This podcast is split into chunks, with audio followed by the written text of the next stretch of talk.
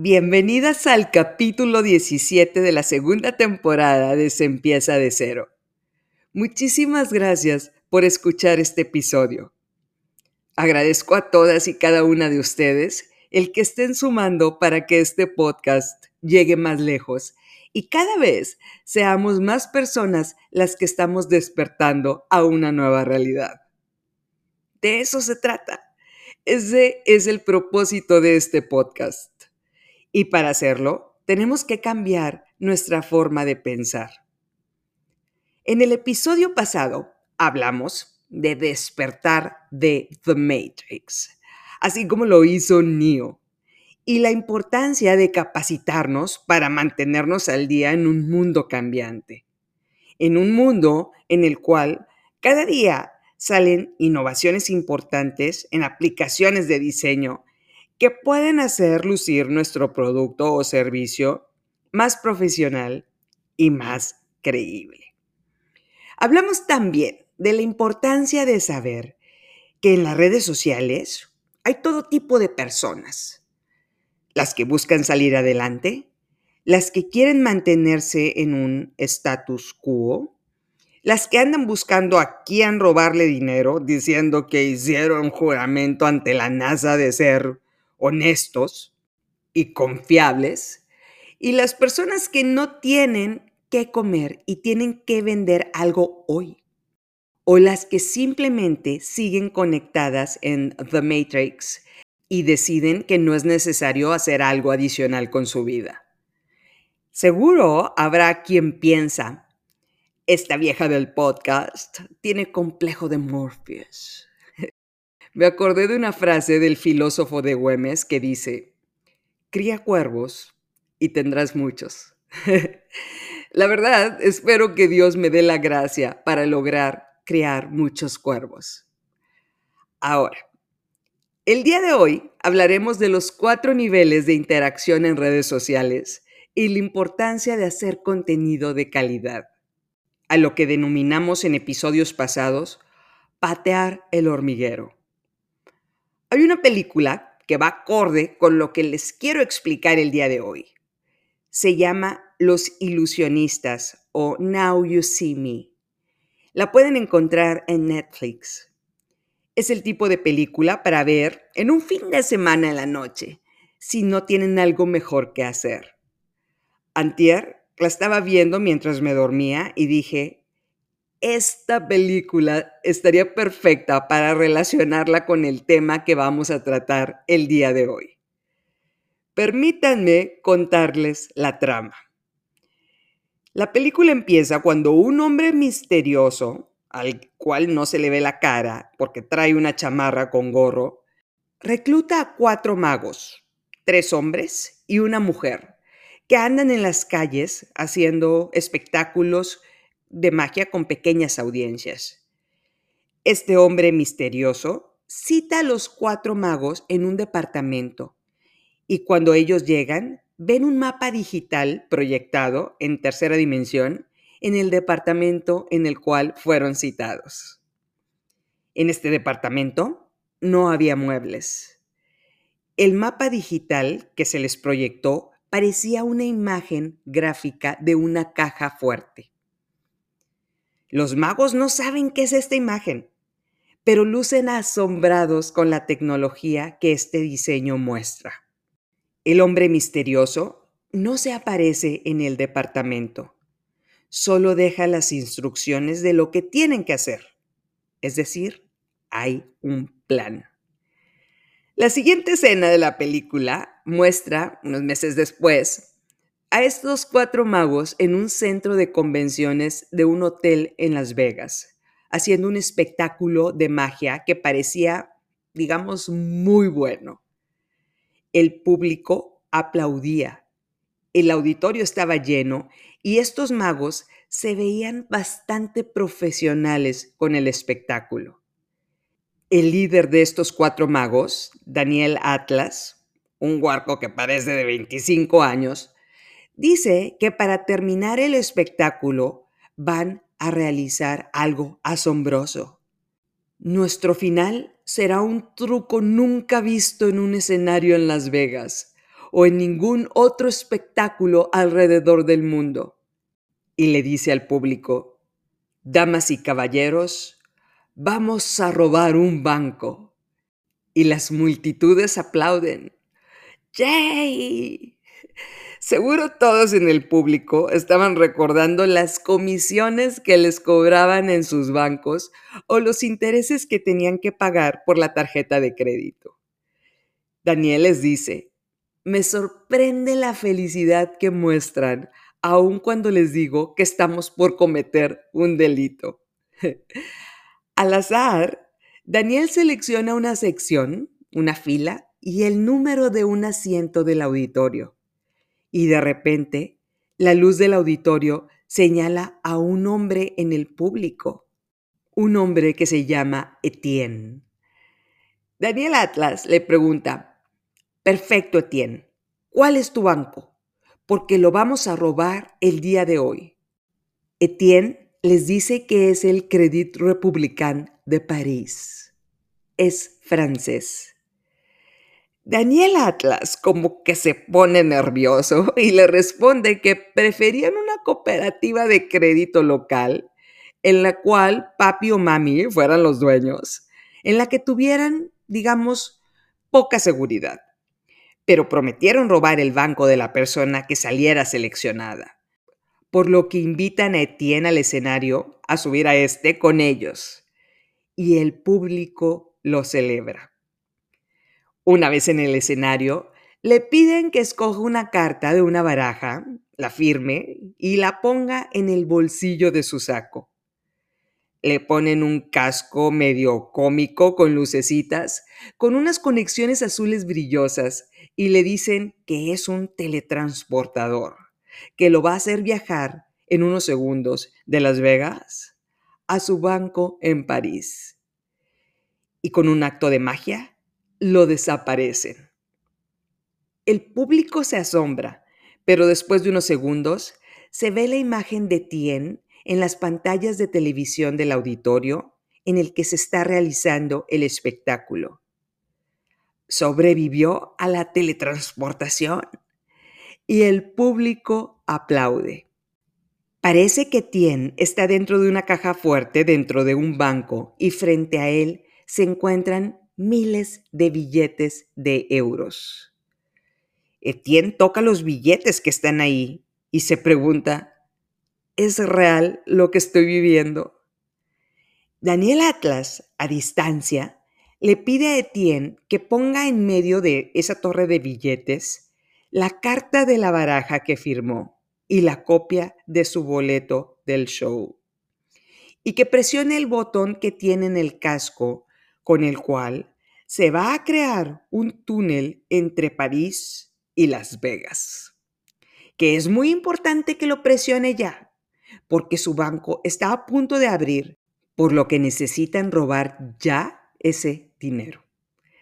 Y Etienne presiona el botón, abrumado, sonriendo, sin creer lo que estaba viviendo. Vaya, estaba robando un banco. Recuerden, el robo del banco en París se estaba viendo por una pantalla de televisión en Las Vegas. De repente, Etienne ve cómo los billetes empiezan a volar, succionados por una aspiradora que está en el techo, y en ese momento empiezan a llover los billetes de euros en el espectáculo en Las Vegas.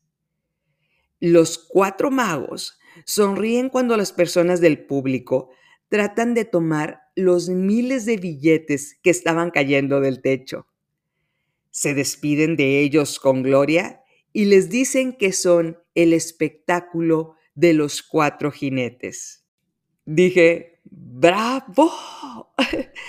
en la siguiente escena de la película, les informan a unos agentes del FBI que robaron un banco y que habían llovido 3 millones de euros en un show en Las Vegas por lo que tienen que investigar a los magos que lo robaron de un banco francés.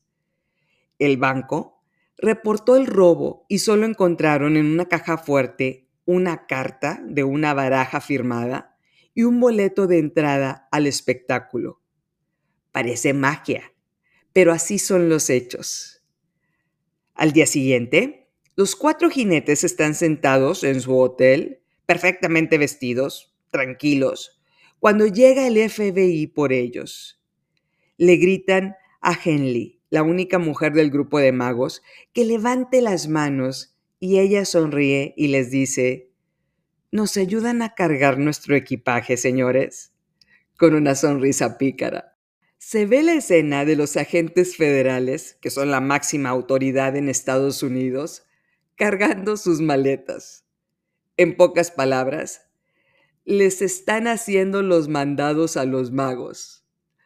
Con este acto, el FBI validó ante el mundo que realmente habían robado el banco en Francia cuando físicamente estaban en Las Vegas.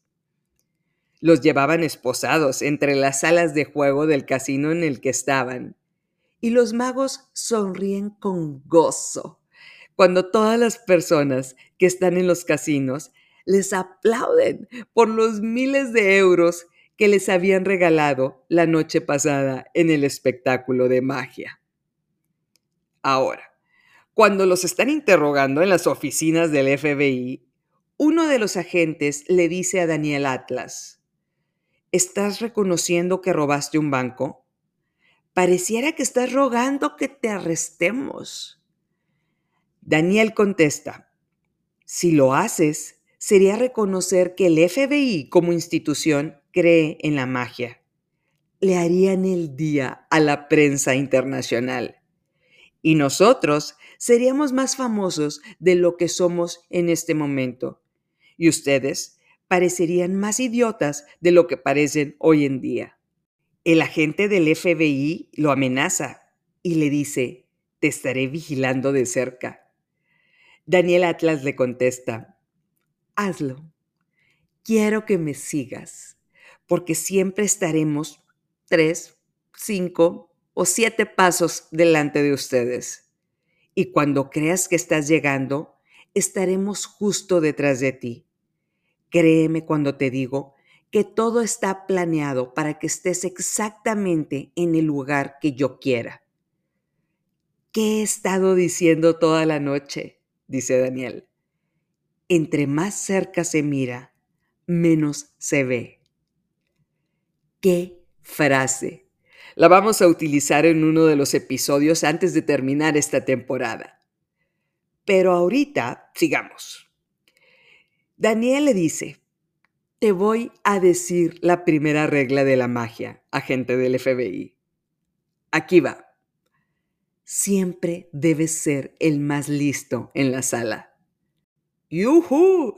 Dije, esto va para mi podcast siempre debe ser la más inteligente de la sala. Y no para estar rodeada de gente mediocre, sino para ser la más capacitada. Hasta aquí voy a dejar la narración de la película, esperando que la veas después. Vamos analizando lo que les acabo de decir. Busqué en Google cuántas personas le caben al auditorio de MGM en Las Vegas son 16.800 personas. Cálculo sencillo. 3 millones de euros entre 16.800 personas, algo así como 178 euros o su equivalente 200 dólares. No es como que los asistentes del espectáculo se hayan hecho ricos agarrando billetes si en promedio les tocaba 200 dólares por persona. Hay gente que paga esa cantidad de dinero para ir a ver a los Tigres del Norte o a Timbiriche o a Paquita la del barrio. Entonces, estos magos realmente supieron cómo patear el hormiguero. Pónganle que no sacaron utilidades de este primer espectáculo, igual y salieron con pérdidas. Pero cualquier espectáculo que tuvieran en el futuro se iba a vender como pan caliente y lo podían vender sin problemas 10 o 20 veces de lo que habían vendido el boleto de su primer espectáculo. Ya se habían hecho famosos. Estaban esperando arreglados y sonrientes al FBI para que la prensa les tomara fotografías esposados, porque el hecho de que el FBI haya llegado por ellos se iba a hacer aún más viral. Y funcionó Su siguiente espectáculo se vendió en menos de 35 segundos en su totalidad y ya eran conocidos mundialmente. Esa forma de hacer publicidad parece extraordinaria, aun cuando es ficción. Pero vamos a poner ese ejemplo haciendo la suposición de que la historia fue real. Sus siguientes espectáculos se iban a vender con precios exorbitantes. La élite del mundo pagaría para ser parte de esta maravilla, para poder subir su video en redes sociales agarrando billetes que cayeran del techo. Ahora, ¿qué pasa en un mundo en el que a la gente le gusta el mitote?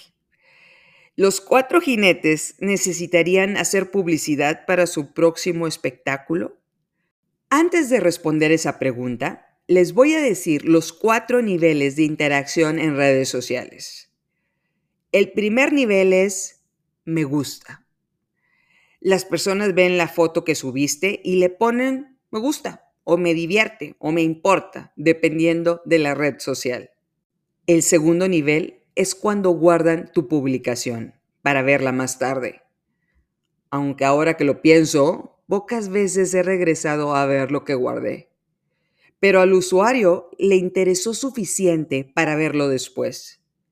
El algoritmo de la red social sabe que está interesado en tu publicación. El tercer nivel son los comentarios, es decir, que tengan algo que aportar a tu publicación. Es decir, que te pongan, me encanta la comida que haces. Me fascina el servicio que dan en tu salón de fiestas. ¿Cuánto cuesta esa bolsa blanca? Y el cuarto nivel sería cuando te comparten. Es decir, cuando les gustó, lo guardaron, lo comentaron y fueron más allá. Se lo recomendaron a su comunidad. El punto de este episodio es, tú quieres llegar al cuarto nivel. Necesitas crear contenido para llegar al cuarto nivel. Tú, la presidenta del consejo, directora general, gerente de ventas y la que contesta las llamadas, tienes que dormirte pidiéndole a Dios que te dé la gracia y la creatividad para crear contenido que llegue al cuarto nivel. Eso hace un experto en mercadotecnia con mucho talento. Pero a falta de presupuesto, te toca hacerlo a ti. Usaremos el ejemplo de la película de los ilusionistas como si hubiera sido realidad. El encargado de marketing del espectáculo publica un solo post en la cuenta de los cuatro jinetes en Instagram que dice que la venta de boletos del siguiente espectáculo empezará en dos días a las 8 de la mañana hora de Las Vegas. El mundo oyó la noticia de que 3 millones de euros cayeron del techo en un espectáculo de estos magos. El mundo vio videos en TikTok de las personas agarrando los billetes en el aire en el espectáculo de magia. En redes sociales se hicieron virales videos de personas que se fueron a comprar ropa de lujo con ese dinero que les cayó en el espectáculo en el MGM ellos no sacan la calculadora como alguien que es medio obsesiva compulsiva y se ponen a estimar cuántos billetes les podrían caer en promedio en su asiento y si valdría la pena tomar esa cantidad de dinero con la posibilidad de que los arresten por un delito federal de robar un banco en conjunto con unos magos en un espectáculo. No tomen mi ejemplo porque tengo una obsesión por sacar promedios con mi iPhone con todo lo que pasa por la mente. Pero pongamos el ejemplo de una persona sin obsesiones compulsivas con los números. Una mujer normal, llamémosle Alejandra. Le pone like a este post del show de los cuatro jinetes, lo guarda, pregunta cuánto van a costar los boletos para el siguiente espectáculo y lo comparte con sus amigas diciendo, ¿quién se anima a ir conmigo? A robar el siguiente banco, reinas. Espero que sea el Banco de Morelia porque me clonaron la tarjeta y no me quisieron abonar los cargos que me hicieron de unas licuadoras, los muy desgraciados sinvergüenzas. Pero les llegará el karma. Tiene mil amigas, de las cuales una soy yo y de seguro comentaría, es neta, Ale, te pueden acusar de lavado de dinero, amiga. Vas a gastar dos mil dólares por el boleto y en promedio te van a tocar 200 dólares por persona. Comentario al que 75 amigas de Alejandra le ponen carita de burla y otras 75 ponen la carita de enojada. Y yo no lo tomo personal porque están dirigiendo tráfico a mi comentario, lo cual es cierto y espero que las haga entrar en razón. Una de mis amigas seguro escribiría, tenías que ser Estivalis. Y otra pondría, consíguete un vato ya, amiga. Te lo decimos porque te queremos. Las demás amigas de Alejandra leen mi comentario, lo ignoran y le responden a Ale, me pagan el fondo de ahorro este fin, Alejandra. Cómprame el boleto y te lo pago. Otra dice, yo voy contigo, déjame comprar el boleto de avión. Otra dice, una amiga de una amiga se compró un carro con lo que le cayó de billetes. Yo quiero responderle diciéndole que ni de chiste le alcanzó ni para un auto chino, para dos personas, pero me quedo callada. Otra escribe, una amiga juntó 10 mil euros, los apostó al número 10 en la ruleta y ya tiene 360 mil euros, que son como un millón de dólares. Y 200 mamás le ponen 200 corazoncitos en el comentario. Y yo, con mi calculadora, midiendo la posibilidad de que esto sea cierto. Esta última amiga de Alejandra está tan infame que no sabe ni cómo googlear la conversión de euros a dólares y la posibilidad de ganarte en la ruleta con un solo número es de 1 en 36, o sea, 3%. ¿Posible que se lo haya ganado? Sí. Probable, no. Pero decido que haber hecho mi aportación fue útil. Dos comentarios es ser intensa. Tres comentarios sería ser metiche.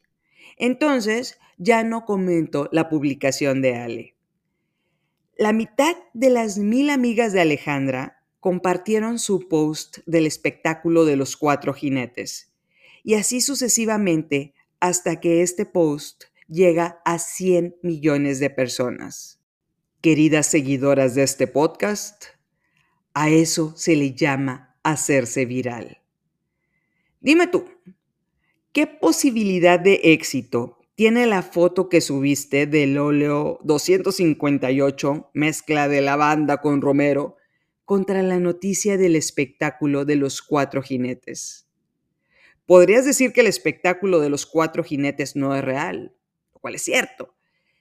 ¿Qué posibilidad tiene tu óleo de lavanda con romero con la foto de una influencer brasileña viviendo en Iztapalapa de 18 años vistiendo un mini bikini antes de desayunar, mostrando lo voluptuosa que está para alegrar la mañana de sus seguidores. ¿Qué posibilidad tiene tu post del óleo con la foto de tu amiga recién casada en la cual rompen un globo y sale confeti rosa? El esposo está feliz porque va a ser niña su primera hija se ven llenos de luz y sus mil amigos, incluyéndote, comentan felicidades. ¿Qué posibilidad tiene tu post del óleo contra la historia de Elena, la adolescente que reportó a su mamá al FBI por atacar al Capitolio? ¿Qué posibilidad tiene tu foto del óleo contra el post de un grupo de señoras de la ciudad en el cual comentan que le robaron la bolsa en el estacionamiento de un supermercado que está a tres cuadras de tu casa y que tengas mucho cuidado porque el adolescente que se la arrebató andaba en una camioneta de lujo y ya lo reportaron a la policía. Y tú escribes, ¡Qué barbaridad! La seguridad en esta ciudad está cada vez peor. ¿Alguien de ustedes ya compró un boleto del espectáculo de los cuatro jinetes? Y 1500 señoras te responden, todavía no, ¿tú ya? Ahora, seguro pensarías, no se me está vendiendo mi óleo 258. Déjame contratar a una influencer. Y la influencer brasileña se toma una foto con un mini bikini color lavanda con el óleo 258 diciendo, me duele la cabeza. ¿Dónde me puedo untar el óleo? Cómprenselo a arroba aceites medicinales de Iztapalapa antes de que se acaben. Los 100.800 vatos calientes le ponen like y comentan la foto del influencer, pero no te van a comprar el óleo solo se imaginan cómo untarle el aceite a la brasileña. Si comentas la foto de tu amiga que le acaban de decir que va a tener una niña y le dices, te recomiendo el óleo para las agruras del embarazo, es 100% seguro para tu estado, no te van a pelar porque están celebrando con el mundo que va a ser mamá. Dime tú, ¿Cuántos aceites adicionales vas a vender si subes la misma foto del óleo y le pones que ahora tiene 10% de descuento? Patear el hormiguero significa hacer publicidad no solo para mostrar contenido, sino para que tu audiencia pase por los cuatro niveles de interacción en redes sociales. Que te den me gusta, que te guarden, que te comenten y que te compartan. Tu contenido está compitiendo con miles de señoritas semidesnudas, noticias, espectáculos, cursos, bailes de perreo, chismes, fútbol y dimes y diretes políticos. Es necesario enfocarse en cosas que sean las que llamen la atención de tu audiencia cosas con contenido tan bien enfocado que un usuario decide interactuar con tu publicidad y con esto te compre tu producto. Empieza al revés. ¿Qué haría que mi público compartiera mi publicación? Los bikinis no son la solución a menos que vendas trajes de baño. ¿Qué contenido de calidad realmente haría que me compraran mi producto? Es decir, no te conformas con subir una foto del óleo 258 para que tu mamá y tu tía le pongan like. Si el mundo está hablando de energías y de vibrar alto, subes un post que diga, ¿sabías que oler lavanda con romero sube al 90% tu nivel de vibración con el universo? Entrega inmediata en el área metropolitana de Guadalajara. Lo muestras accesible tus posibilidades de que les guste tu post o comenten que cuánto cuesta suben considerablemente. Por lo menos tres de mis amigas energéticas que vibran alto le darían me gusta. O le dices a tu prima guapona, que tiene tres hijos chiquitos que parecen tacles ofensivos, que vas a hacer un video casero y los quieres como modelos. Primero aparece la escena en la que les está pidiendo que dejen de jugar videojuegos y no le hacen caso. Luego, cuando se están aventando entre ellos la comida de la cena.